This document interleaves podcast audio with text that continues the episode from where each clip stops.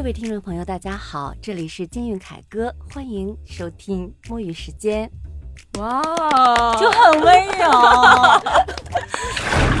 城市深呼吸，夜不成眠，只为你。我是苏拉。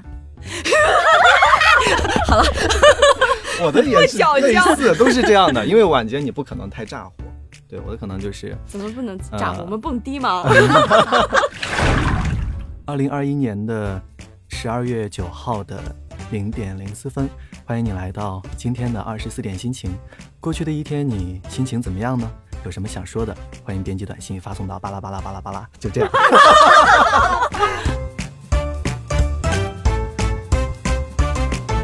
不噜不噜，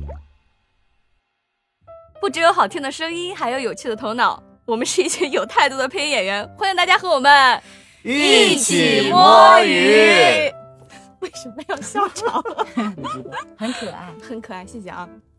好的，我们前两期节目因为聊了太多很严肃的话题，所以我们这一期就想很轻松的去聊一些有趣的故事。甚至开始之前不知道聊什么，那也倒是不至于，因为这一期完全没有大纲，我就是简单的写了写。哎呀，我我这两天我在家发愁，我说怎么办呀？这怎么做呀？我不知道要做什么，然后不知道从哪儿下手，不知道怎么开场。嗯，但是那你就找我们就对了，因为我们原来就干这行的呀。对，所以我就我就找今天我就找来了我们这个四位电台主持，我们来做这一期节目。那我们先来做一下自我介绍了，好不好？我们从张老师开始。Hello，大家好，我是张震。大家好，我是苏拉。大家好，我是一雪。大家好，我是张凯。我们要把张凯老师好好的介绍一下，就是我们就是隆重的请出我们今天的特别嘉宾张凯老师，因为大家非常想想要听那个悠悠夜来香的故事。悠悠夜来香没有故事。好了，这一期节目就到这里结束了，我们可以下班了。再见，可以下班了。悠悠夜来香这个点没有开播，没有上节目呢。黑灯，赶快制造氛围。但是其实我们今天呃，之所以这期节目请了，基本上咱们四个都是做过主持人的。但是我特别想知道的就是从张凯老师开始到我们，就是大家基本上以前做的是什么类型的节目，以及大概的时间段都是在什么时候开播？开始是晚上吧，应该。嗯，有我做过几档，嗯，四点到六点的流行音乐隧道，嗯，然后。对，就是悠悠夜来香，夜来香我不太记得了，应该是九点到十点，就夜夜间，嗯，晚间九点到十点，还是十点到十一点，记不太清楚了。然后午夜点播是点播的这一档，应该是十二。那下班得挺晚吧？对，每天就是夜班嘛。我觉得就那个才是真正的陪伴那些孤独的灵魂，在夜晚的时候就是，emo 时间是吧？对，这现在流行的陪着哦，那很幸福，有导播就很幸福。哎，那那像这样的话，你上班时间会往后延迟吗？会啊，每天下午上班，所以还没毕业，毕业前夕就实习开始嘛，就是这样的一个工作时间段，嗯，所以就养成了这种，嗯。自由职业。习惯。习惯，就是说每天朝九晚五，觉得跟自己很遥远，然后昼伏夜出。对 对。那你当时做的时候，我当时其实我做电台的时间很短，我是大学刚毕业那会儿去了电台，然后是做早上的音乐节目，其实也是在算是锻炼吧那会儿，因为觉得早上可能。不是黄金时间段，而且音乐节目会比较轻松，会比较好 hold 住，所以我是做了一些这种节目。早上几点？我我印象中好像是九点，就八九点钟，我忘了是八点还是九点。对。如果是早上，应该是黄金时段，对，是吗？是的，就是早高峰，对，早高峰的时间。但因为我当时任职的那个是一个网络电台，所以并不是说是你开车或者干啥就能再早一点。对，哦，你们那个时候都有网络电台，对，那个时候，那那个时候还网络电台还没有现在这么火，算是一个就是吃螃蟹的一个阶段了，嗯，所以其实还挺轻松的，而且很多节目我们可以。不用那个呃直播，有的时候会录播，但是因为那会儿我们都是算是实习，也在学东西的阶段，所以基本上都要求我们上直播。嗯。嗯，我那时候对放心的，领导他们实习是直接上直播，领导会一直在那边听，呃，主要可能也是收听的人比较少。我跟凯姐有点像，就是我做了好多。就是不同时间段的，早高峰的时候就是七点到八点的，然后还有下午四点到六点我也做过，晚上的十点的我也做过，还有就是晚上的七点多的我也做过，就基本上集中在，要不然就是早上的资讯，要不然就是下午的音乐。但是我做的比较长的时间就是晚上的 emo 时间。因为苏老师的声音特别适合那个是哄睡阶段，对，真的就是他的抖音都是。用低沉的嗓音，然后说一些非常有哲理也是不至于。那做了一档叫《城市深呼吸》的节目，你听这名字就是得深呼吸，静静的 emo 时间。张震老师呢？没了，太突然了。我反正就是领导对我也挺放心的，就什么都交给我做。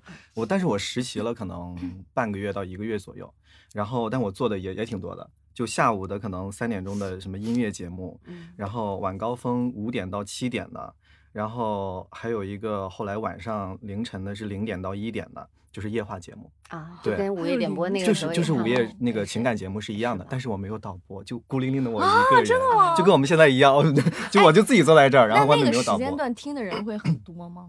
都是学生，都是学生，高中生，对，或者是大专生比较多。但其实我自己啥也不懂，但我还在那儿开导人家。但是这个节目我有一点很骄傲的一点是，这个节目是纯我自己做做起来的，我纯自己策划、自己起名字、自己做片花，片花都是我自己做的，自己录、自己后期，然后就是稿件什么全部都是我自己，就整个这节目全部都是我自己，特别有成就感，就很有成就感。那会儿很有成就感，因为一个是首先实现了自己的电台梦，嗯，另外一个是电台梦的很大一部分原因，也就是情感夜话，嗯，就是千里共良宵那一类的节目，然后自己。做了一档，就跟做实验品似的，然后很成功，从头从头做到就是整个流程下来。然后就是因为有一有有一段时间，呃，当时我们那边就是地市级的电台，不是什么大台，那边是有两个频率，一个是汽车音乐电台，一个是我在的那个叫呃新闻广播，然后好听点的叫综合广播。对，然后呢，他们的那个晚间的时段一直是空着的。然后我在那儿可能干了可能三，我是呃。八月份左右到那儿，然后差不多年底的时候，呃，有一次开那个例会，然后总监就说啊，我们这个时间点现在空在这儿，有没有人啊自愿说啊要做这个节目啊？那大概那大家心里都清楚，那个时间点基本上都是做那个类型的节目。我就说，我看一圈那些前辈都没有人举手，要么我试试。然后那领导说，那你做个样带给我听听吧。然后我就自己弄，弄完之后他说啊可以啊，那你就上吧。就很放松，就 就对，就我对我非常的那放心，然后我就自己做。机会都是给勇敢的人。对，然后张震老师能力也在那儿。没有没有，就就也是自己也是自己瞎瞎琢磨瞎钻研。那那会儿因为到那儿朋友也不多，然后就是自己的时间很多，就喜欢琢磨那些东西。嗯，对我取取了个名字叫二十四点心情，因为是零点开始。哦，对，就是你当时当刻的你的心情是怎样，以及其实我自己的心情也有我的抒发，但。其实整体的都是以散文来贯穿的啊，然后然后边聊天，呃，边跟那个短信啊、什么微信啊那些聊一聊，互动一下，其实也不多了，因为就是小地方，嗯，对，大概就是这样。这跟小地方倒没有关系，对，是他得到了，首先你得到领导的认可，然后也有一些。呃，听众互动，我觉得这个是对你最大的对对对对对这种信任，对对对 是，对，而且当时是那个我要走，我那我是大四那一年，就是要实习的那年，我是大三的暑假去的，然后干到了大四快要毕业的时候。五呃，刚好那一年呢，我大四的时候，五一的时候，台里搞了一个五月四号青年节，在那个市中心广场搞了一个呃给高中生的一个成人礼，嗯，然后呢，也相当于是嗯那个电台承办的，就 就是嗯大言不惭的说，还是有一些小粉丝然后过来，然后说啊你在我的那个 T 恤上签个名吧什么的，然后我就想说嗯。怎么那些就是前辈们都没有什么 上来的，然后我就我突然有一种受宠若惊的感觉，那会儿成就感真的非常足，对，然后就觉得好像还还挺那个什么的。对，好像确实就是这种晚间的节目，或者就是比方说做这种走心节目的主持人，通常会相对受观众的喜欢。是，嗯，因为距离更近。对对对，嗯，你可以跟他互动的可能更多一些。对对对，嗯，张震老师真的特别喜欢广播类的东西，他那会儿还还有听过我们大学的广播。我特别喜欢，我当时因为我呃本科的时候我学的是英语专业嘛，但是我其实一直很喜欢电台。嗯，然后呢，我当时其实高中的时候学过。一个月左右的播音主持。嗯，然后当时有个老师带我，他也很喜欢我，很看重我，然后他又觉得。我也不知道为什么他哪来的勇气。他说：“你上不了中传也能上浙传，你就是个子矮了点。” 我说：“嗯。”但是家里面可能觉得不是正经职业，因为我家父母都是农民嘛，就他们对这个认知不太那个什么，然后就是勒令，就是说你不能学这个。然后后来我就是那忍痛放弃了这个东西。然后后来上大学的时候，我知道就是浙传，然后就觉就是。因为一一直就说嘛，除了中传就是浙传，然后当时就就是开始接触这些网络电台啊，然后以及配音啊，网上的这些东西，然后就听到了就是浙传的那个未来之声，我就觉得哇。他们那个我不知道您听过没有，未来之声办的真的比一些地市电台做的都好，真的就是年轻态，然后又很时尚，又很潮，然后又很专业，因为他们都是他们自己的那个播音主持的学生，以及还有还有那个双语的那个播音，对。对，就做的很好，我就觉得太厉害了。那个指导老师也带的非常好，我还给他私信过，我说能不能考你们。学院的那个研究生，对，后来觉得我离得太远了，然后就放弃了。那我真的好惭愧，我都没怎么听过。我我听过一段时间，然后还结交了一个朋友，那个朋友还特别巧，就是我老乡。哦，嗯，对。所以大家一开始就，像刚才我就听张震说，就感觉他真的是很热爱广播嘛。嗯。然后慢慢的开始逐梦。那凯姐那个时候是您是正好工作机会吗？还是也喜欢，因为你学这个专业的嘛，然后实习就自然而然的到，嗯，对，到电台去实习，因为电视台相对难，难一些嘛，那这个是电台是相对的要容易一些，然后到电台实习。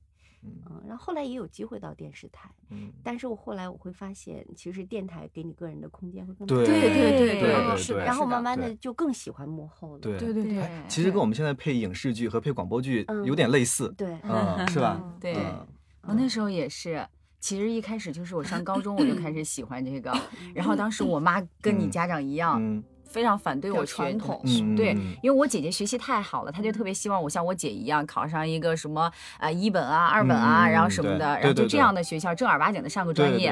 当时我们就遇到一个好的班主任，那班主任把我妈请到那个学校，就跟我妈说：“你这个孩子呀，如果你让他正常学文化课，他只能是就是他是一块璞，他就永远是这块石头。那你要让他学他想学的，他可能真的那个璞那个外，对，他就可能就是一块玉。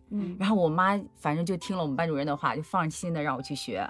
后来我就考上了。所以有时候遇到一个好老师还挺好，对，真的好重要。那这个跟我也很像哎，我当时 因为嗯报播音主持专业，并并非我自己本意，就是说当时报考的时候，是我们班主任说，哎，你看啊，那个咱们平时班级里的那个春节晚就是联欢会会都是你主持，你为什么没有想这个啊？我说我真的就没有想过说要嗯报这个专业。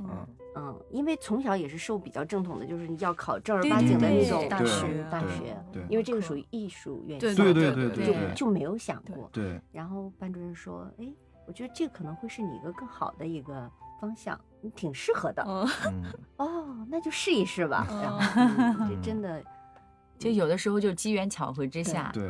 但是我那个时候学广播，就是做广播，也是因为我自己是真的很喜欢广播，我从来没有想过电视。然后有电视机会的时候，我也没有去。我就是觉得藏在话筒后面是一件特别好玩的事儿。小的时候就会听电台，然后把它录下来，自己在家里面的时候也可以听喜欢的主持人的节目啊什么的。所以后来我上大学也好，我做去实习选择的时候也好，我都是选择电台。直接就是电台。对。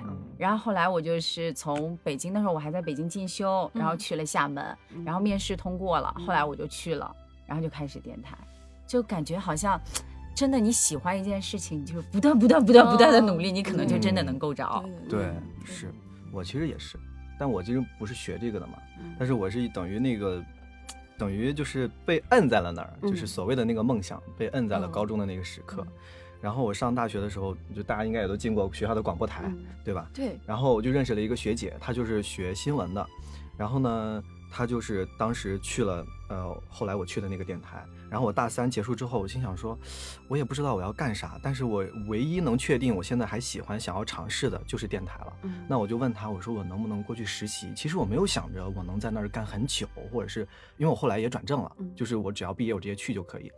我没有想过我能做那么长时间，我就说我想去，就是去尝试一下。他说可以啊，那你就来吧。然后我就 就去了。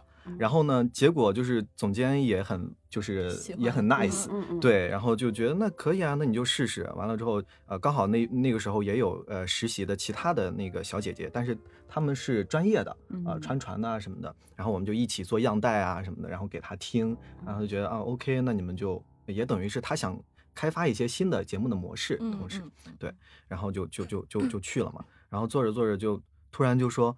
啊，那个晚高峰的这个时，我们改版了啊！从八月份我们要改版了，然后晚晚高峰的这个时段呢，就由谁带着你一起上？我刚到就叫我上晚高峰，对，你知道吗？然后我就从是从晚高峰开始上起的，然后在这中间呢，比如说中间空档的时候，下午的音乐节目有时候呃开始大家都是轮班嘛，因为都是一个陪伴性的，相对就不会那么的呃，就是说你要准备的那么的呃多，或者说压力那么大，所以大家都是想都是轮班的，然后音乐节目也上，然后后来不就也也上了晚晚间的那个节目，对，然后后来我还。我有，就是这个，其实是我心里面的一个结。后来我跟我妈有一次又聊起来，说我当时，我说我当时想要学那个，你不让我学，你还是让我走，就是普招嘛，就然后就是正常不要走那个艺术。你看我后来还不是做到了，我就对，然后然后我妈就。把它嗯噎住了，就。但是会是这样哎，我感觉我跟你有点像。对，我那时候我妈不让我去厦门，她就觉得你你连一个同学在那认识都没有，你人家凭什么招你？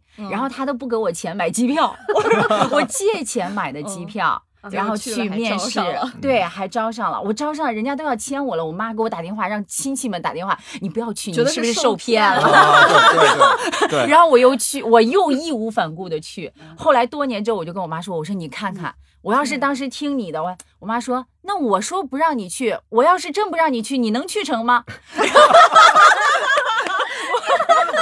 给自己一个台阶，那我我行，我无话可说。阿姨可能早就已经想好这句话对 对付我。但是做电台，其实我觉得很好玩的事情就是。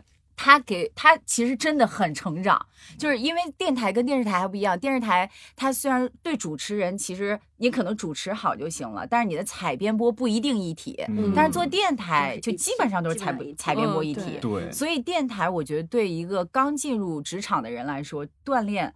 提升的空间也很大，太大了，太大了，都得靠自己，所有东西都得靠自己，你得准备好，不然你那个推子一上去，你整个开始直播，你没有东西，你想什么呢？对，我就遇到过一件特别可怕的事儿，就是我刚到电台的时候，然后结果因为我是做早高峰，然后七点到八点结束之后，九点的时候我们有一个定点的那个新闻播报，一分钟资讯，它其实是你八点结束之后你去录，录完了，然后你就可以上传，九点就准时播了。结果我刚进去的时候，我太难了。就是你让我直播怎么都行，但是录播的时候，我机器都还没有完全搞定。然后我录播就总觉得一遍一遍说不好，说不好，说不好。结果一看八点五十了，九点就要播了，上传还要审核，来不及了。我有一次就是真的来不及了，怎么办呀？咵，拿着稿冲上去，然后下一档主持人还在就在说话的时候，马上到九点了，我就坐在他们 旁边直播了一分钟的资讯。我还可以这样操作，对。然后有一次我实在是录崩溃了，我在里面哇哇大哭，我就在录制间里面哭，我说怎么办呀？录不好，马上眼看又到九点了。完了后来就哭哭哭，抹完了，好好赶快录赶快录，然后好了。后来慢慢就就有这个适应的过程了。但是你现在想起来就觉得哇，好惊险呀！对，而且还挺好玩的。嗯，你这这马上播出事故了。对，而且我们下一档是我们的副总监，但是还好，因为我。当时就是我们频率最小的，年纪最小的，所以就是大家都对我就是比较宽容，比较照顾，就没事没事，别紧张，直播也行，一分钟，反正你只要这个时间段不空下就行。嗯，我是那会儿上学的时候，因为老师就有跟我们说过，说其实广播的力量是比电视要大的，因为你像在如果说发生一些自然灾害的时候，你像电视信号是全断的，但是广播信号是可以收到的，是的，就可以用广播信号去。就是搜救啊，或者说是跟大家说一下现在大大概是一个什么情况。然后我们当时老师给我们讲过一个真实的案例，就是我们有一个师哥，他在那个杭州交通频道，交通频道不是一般就是每个电台收视收听率最高的，不是杭州交通频道，那可是做的，我觉得真的是顶一顶二的，交通九一点八，对对对，那会儿真的是对标的，我们做节目，对我们都是对对标的，对，包括他们新媒体做的也很好。当时是有一个真实的案例。就是然后他是他的节目是算是收听率很高的，因为他有一些自己的风格。他那个节目呢，就是比如说听众会打来电话，会咨询他一些就是关于车的一些问题。那个很火，嗯嗯嗯，他就会他有的时候就会语言会比较尖锐，就去去。对人家或者是怎么样，就是说人家对这样，所以所以他那个 其实他那个 节目莫名其妙就收听率非常高，而且他还会跟那个四 S 店连线，对对对，然后质问你为什么会有车辆的质量问题，对，就各种问题，对对对，如果说是车主的问题，他也会说，对对对，就非常尖锐。对，然后那天是发生了一个这么一个事儿，就是他们那个直播间突然接到一个电话，是一个好像是从苏州那边开到杭州这边来的车，在路上的时候，就是车主的媳妇儿突然要临盆了。就是，但是那一路非常的堵，最后那个主持人是用自己的力量联系了交警那边，然后整个用一个直播的方式，哇，把所有的车都给全程急救，对，就开了一条道儿，让护送着这个呃这一家就是到了医院，天哪，就是用广播的这个力量去做了这么一件事儿，我觉得。太牛了，是，对，对我我以前也看过，就类似的新闻，就小孩生病了，但那个时候就可能只有电台是可以同时，出租车司机也在听，嗯，然后同时又可以联系到对对对，就各种，然后就紧急的把那个小孩就开通一个就是救护急救通道，是的，是的，这就是广播的力量，真的真的是，嗯，对。但是其实，在电台里面，大家每个做的不同的节目，是不是也会有各种？好玩，你比方说像做交通台，它的属性可能就是这方面的便利，所以有这种紧急通道可以连连通啊什么的。对，那凯姐做这种类型的情感节目热线啊什么，会不会真的就有很多人在电话里哭啊？会哦，啊，会讲他自己的故事哭。那你遇到的就是，比如说他们给你说一些心里话什么，你都会都能开导他们吗？会有一些你不知所措的时候吗？因为可能。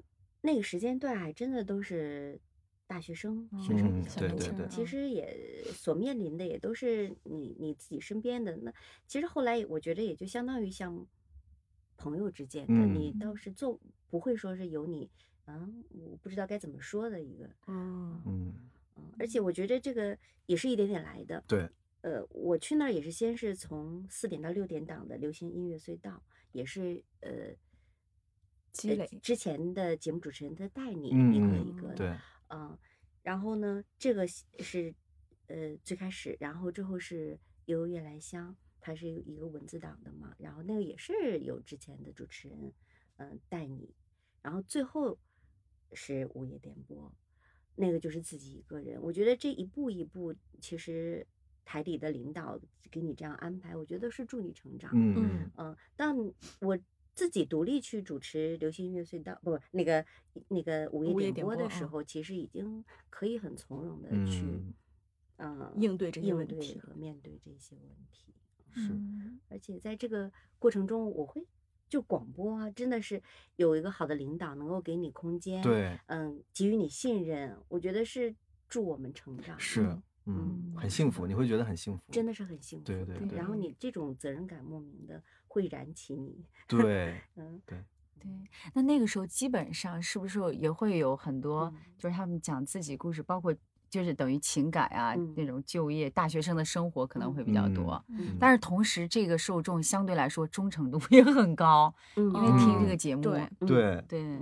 我觉得以前就是做那种晚，尤其是。早高峰的节目倒是还好，但是做晚上城市深呼吸那个节目的时候，就会有很多人，就是这么多年来，还会有人给我留言说啊，我以前上中学的时候我就听你的节目，然后我记得我那时候有时候还有一个妈妈就她说我我怀孕几个月了，然后我在听你的节目，然后过几个月告诉我说她生了，然后哇那种幸福感，这种陪伴啊，对对对对，确实很幸福，是，对，嗯，我那个时候还都是呃。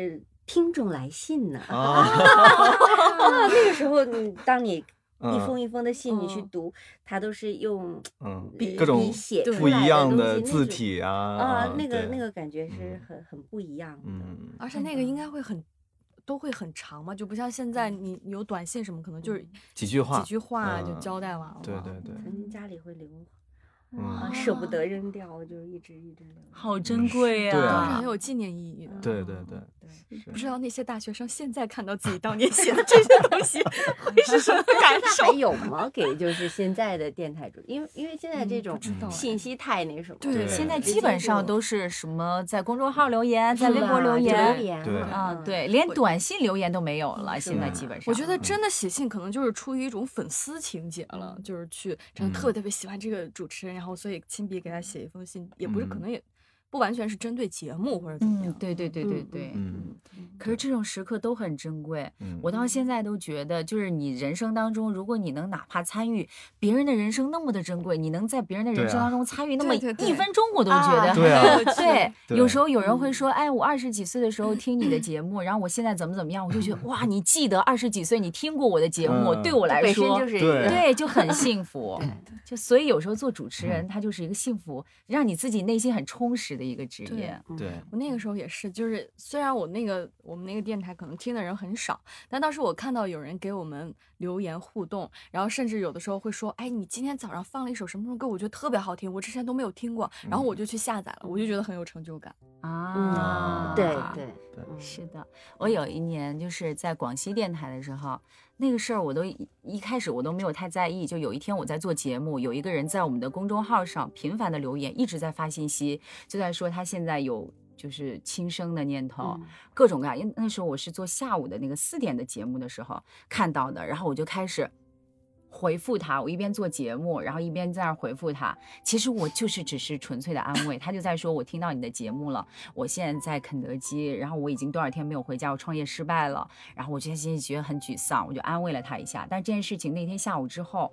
就因为你发了公众号，我也不可能说我再去找到你个人找不到的，它是公用的平台嘛。对。然后我就没有再在意了。隔了好几年，我已经来北京了。突然有一天，就我们以前的老同事，然后联系我说：“你知不知道谁谁谁？”我说：“我不认识。”他说：“可是他以前听你的节目，他是特别想感谢你。”我，然后他说：“我说怎么了？”我一开始起鸡皮疙瘩了。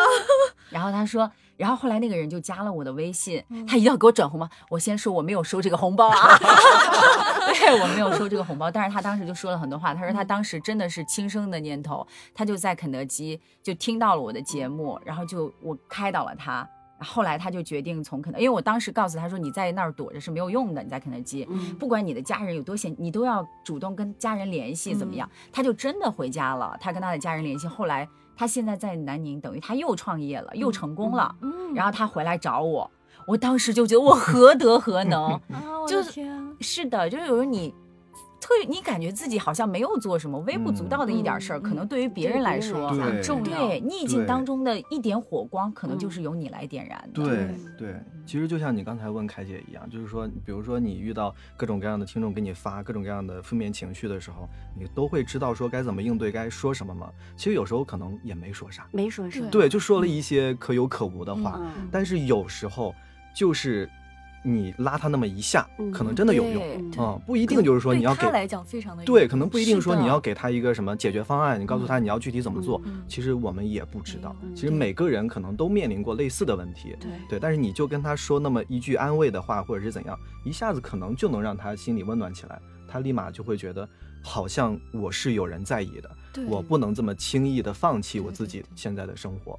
对，就当下的那个用心陪伴，对对是很重要的。对，嗯嗯。除了做这个之外，嗯，其实我们还有各种各样不同的节目形式。你不就做过美食？美食那个其实是就是已经是外景主持了，就是后来不是在做电台了。嗯，就是其实那个就有点类似于探店这种，就是像现在呃很多公众号上那种探店。嗯，我特别想说，其实。非常大的广告的性质，是啊，很多很多店会在自己门口的大电视上会播嘛，对，就是美食主播过去探店，然后说啊，这个这个太好吃了吧，太好吃了。那我今天我就来揭秘一下，对，这些美食探店的背后究竟是怎样的一个真相，藏着什么猫腻？我们那会儿就说，我们美食主持人亲自去到店里会遭遇到什么样的？情情况，因为每天其实要拍很多，不止拍这一家，而且有的时候甚至不是饭点儿去，就可能下午啊，你都已中午已经吃了一顿了，下午又去拍，然后晚上还有一家，基本都是这样排。那你就是再好吃的东西摆我面前，我也不想吃。而且而且说实话，因为我们拍的可能会有步骤，我们会先拍什么，再拍什么。比如说先先拍那个菜，会把他们特色菜摆上来嘛，然后各个角度拍一遍。那个菜其实它可能做熟了并不好看，所以它端上来的有可能就是半生。或者是生的，就是让它怎么着好看就怎么拍，对，视觉效果很好。但是，一会儿我品尝的就是这道菜，那你说能好吃吗？但然 后你还要硬夸，对我得硬夸。然后我一开始刚去的时候，那会儿也不是很懂，就是。经常会词穷，因为你想翻来覆去就是这些入口即化，对，什么 入口即化，什么鲜香，很鲜香，这食材非常新鲜，就是这些话，车轱辘话连回说。然后那天是拍了一个披萨，非常知名的一个披萨品牌，它出了四个新款，然后其中有一款披萨是那个底儿特别薄，然后其实芝士也很少，但是它就是可能。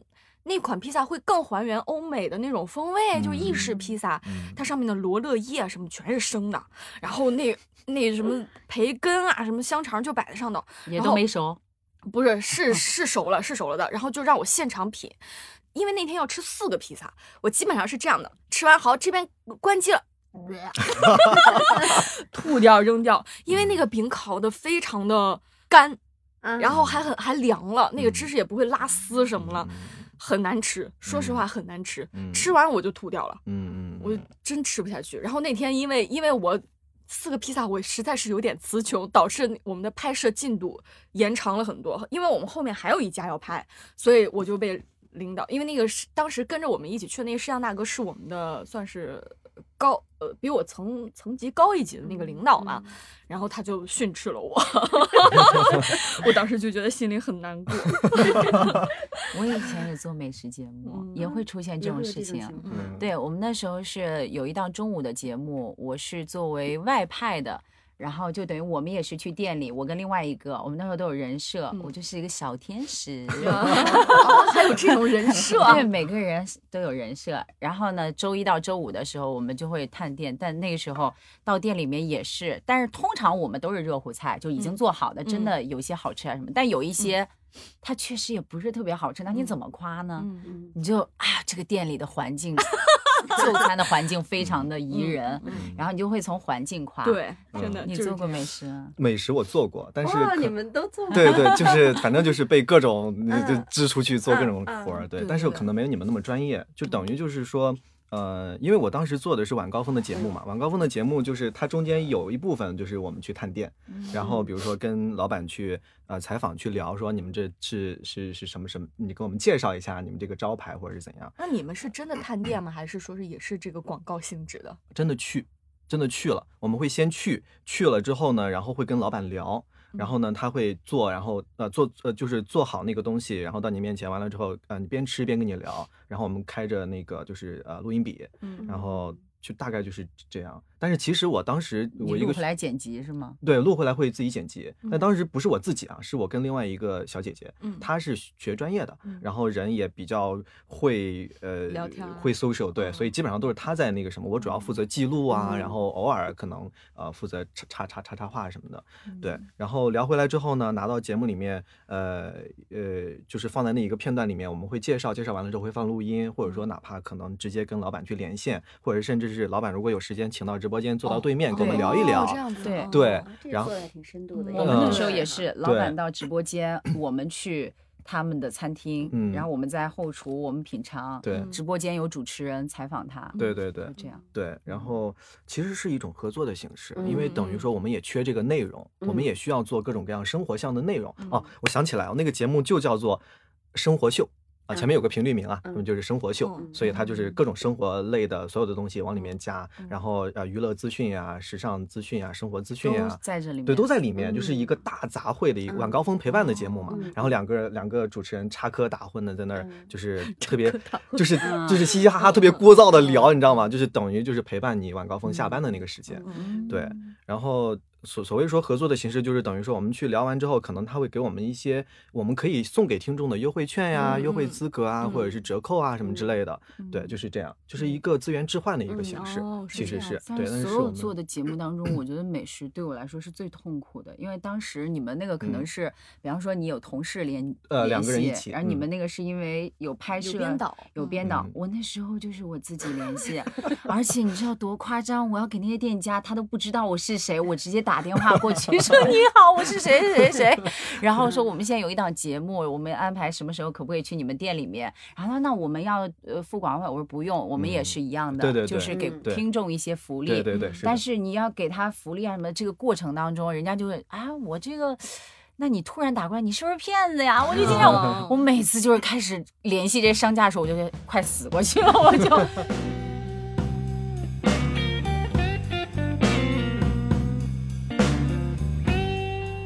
本期节目结束喽，如果你觉得节目还不错，记得点个订阅加关注哦。想要获取更多京韵凯歌的最新资讯，记得关注我们的官方微博。哦，对了，合作邮箱在简介里哦，甲方爸爸们记得收藏。下周四见。